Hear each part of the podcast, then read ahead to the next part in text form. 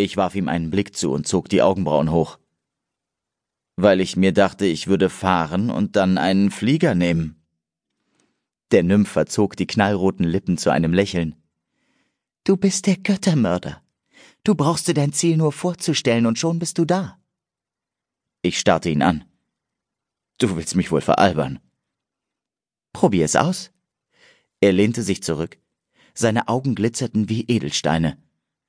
Und du wirst lernen, dass du nicht nur in der Lage bist, den Tod zu bringen. Du vermagst so viel mehr. Aufgebracht schaute ich ihn an und schüttelte den Kopf. Aber ich tat, was er wollte. Keine Ahnung wieso, doch ich tat ihm den Gefallen. Ich stellte mir die Felsküste und das türkisblaue Meer vor, spürte den goldenen Sonnenschein beinahe auf der Haut. Allerdings nahm ich noch mehr wahr. Da war eine Stimme in mir, die wie meine klang, aber nicht meine war. Sie sagte mir, wohin ich zu gehen hatte. Andros. Wärme drang an meine Haut, und ich riss die Augen auf. Heiliger! Vor Schreck verschlug es mir die Sprache. Ich saß nicht mehr im Geländewagen. Ich taumelte rückwärts, und mir wurde klar, dass ich auf das schäumende Meer hinausblickte. Das Meer, das ich seit Jahren nicht gesehen hatte. Mir klappte die Kinnlade herunter. Unmöglich. Das musste eine Halluzination sein. Siehst du? meinte der Nymph. Ich fuhr ruckartig zu ihm herum. Er war auch da. Du vermagst eine Menge, Göttermörder. Ich schüttelte den Kopf. Ich verstehe nicht, wie ist das möglich? Der Nymph schaute übers Meer, hob die Hände und breitete die Arme aus. Alles ist möglich.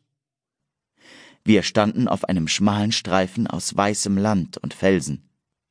Andros, die nördlichste Kykladeninsel. Die bergige Landschaft mit von Bächen durchzogenen Tälern, in denen Obstbäume wuchsen, von denen ich als Kind oft heimlich gegessen hatte, wirkte unberührt. Als ich den Weg und die daran anschließende Treppe betrachtete, die den steilen Hügel hinaufführte, spürte ich das verdammt eigenartigste Prickeln unter der Haut. Ich holte tief Luft und blickte zu dem weitläufigen Sandsteingebäude auf dem höchsten Gipfel hinauf. Das Bauwerk war monströs. Drei Stockwerke mit mehreren Flügeln, die, wenn es wirklich dasselbe Haus war, nichts weiter beherbergten als Marmorstatuen und Ölgemälde, die Götter darstellten. Die oberen zwei Ebenen waren von Balkonen umgeben, in deren vielen Winkeln man sich verstecken konnte. Auf der Veranda war jemand. Was zum... Dort standen Menschen. Dutzende, die zu uns heruntersahen. Ich fühlte den Äther der Reinblüter und den der Halbblüter, der bei ihnen schwächer ausgeprägt war. Wer sind diese Leute? verlangte ich zu wissen. Der Nymph senkte den Kopf. Einige haben für deine Mutter gearbeitet und waren ihre Diener, ihre Vertrauten. Sie gehören jetzt dir. Andere kamen, als du erwacht bist. Sie unterstehen dir ebenfalls. Ich verschränkte die Arme und stieß ruckartig den Atem aus. Ich kann sie nicht gebrauchen. Die Halbblüter sind aus freiem Willen hier. Sie sind hier, weil du hier bist, genau wie ich, erklärte der Nymph. Ich bin hier, um dir zu helfen. Warum? Wieso solltest du mir helfen? Seine merkwürdigen Augen blitzten blinkten regelrecht wie zwei kleine Sterne. Wir sind überzeugt davon, dass erneut eine Zeit der Veränderung angebrochen ist. Wie heißt du? fragte ich dann noch.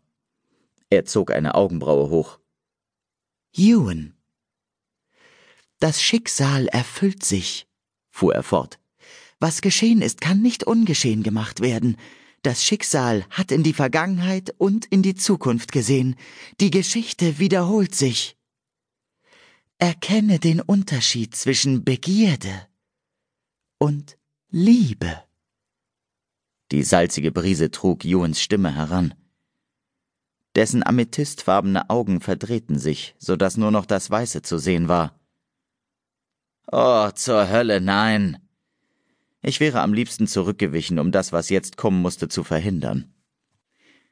Der Nymph glitt vorwärts und sprach die Worte aus, die für den ersten Apollyon, für Alex bestimmt gewesen waren und eine unvollendete Prophezeiung wieder zum Leben erweckten. Denn was die Götter fürchteten, ist geschehen. Das Ende des Alten ist angebrochen und der Beginn des Neuen kündigt sich an. Seine Stimme wurde lauter und hallte aufs Meer und über die Klippen hinaus. Denn das Kind der Sonne und der neue Gott werden ein neues Zeitalter hervorbringen, und die großen Schöpfer werden einer nach dem anderen fallen. Unser Heim und Herd werden neue Gestalt annehmen, Menschen und Sterbliche sollen gleichermaßen gefällt werden. Der große Krieg, der von wenigen geführt wird, steht bevor. Die Sonne wird fallen und der Mond wird herrschen, bis die neue Sonne aufgeht. Ewan, der Nymph, setzte ein Knie auf den Boden. Lebe wohl, Seth. Gott des Lebens.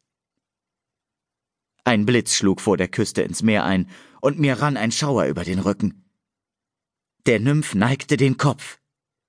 Gott des Todes. Der Fußboden der riesigen Villa, die Gables Mutter gehörte, bebte und wackelte, als wäre er aus Pappe. Was in aller Welt? flüsterte ich mit heiserer, müder Stimme. Ich war erschöpft von den Tränen, die ständig in meinem Hals brannten. Ich schnappte mir meinen Titandolch vom Beistelltisch, flitzte zwischen den fallenden Büchern hindurch, riss die Tür auf und rannte auf den hell erleuchteten Gang. In diesem Moment gab es eine Explosion und übertönte mein wild pochendes Herz. Als ein weiteres Beben das Haus erschütterte, keuchte ich auf. Unter meinen Füßen ruckte der Boden, warf Wellen wie Wasser und hob mich in die Höhe. Ich taumelte und streckte die Arme aus, um die Balance zu wahren. Irgendwo oben flogen knallend Türen auf und jemand brüllte ein einziges Wort. Erdbeben! Ich ließ den Dolch sinken und drehte mich zur Wendeltreppe um. Dort standen mehrere unausgeschlafene Menschen, wobei natürlich der Begriff Menschen im weitesten Sinne gemeint ist. Im Haus hielt sich kein einziger Sterblicher auf. Das Gerüttel ließ nach, und Deacon strich sich durch die zerzausten blonden Locken. Ich hasse Kalifornien, meinte er brummend. Hinter ihm rieb sich Luke die Augen. Sein bronzefarbenes Haar stand in alle Richtungen ab. Neben den beiden sah ich Gable. Der arme Gable.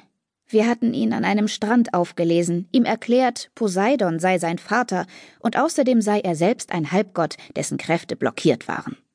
Kurz danach hatte er aus allernächster Nähe miterlebt, wozu ein Titan in der Lage war. So ein starkes hatten wir lange nicht mehr, sagte Gable verschlafen. Das gibt bestimmt noch ein Nachbeben.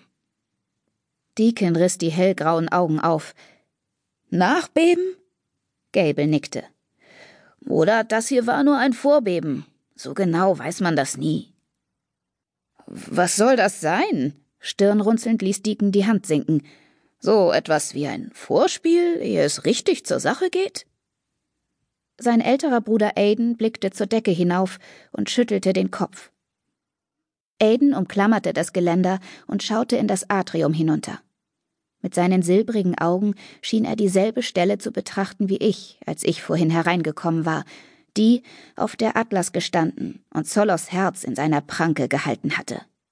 Die Stelle, an der Seth sich als Göttermörder gegen uns alle gewendet, unsere Kräfte, unseren Äther angezapft und Atlas getötet hatte.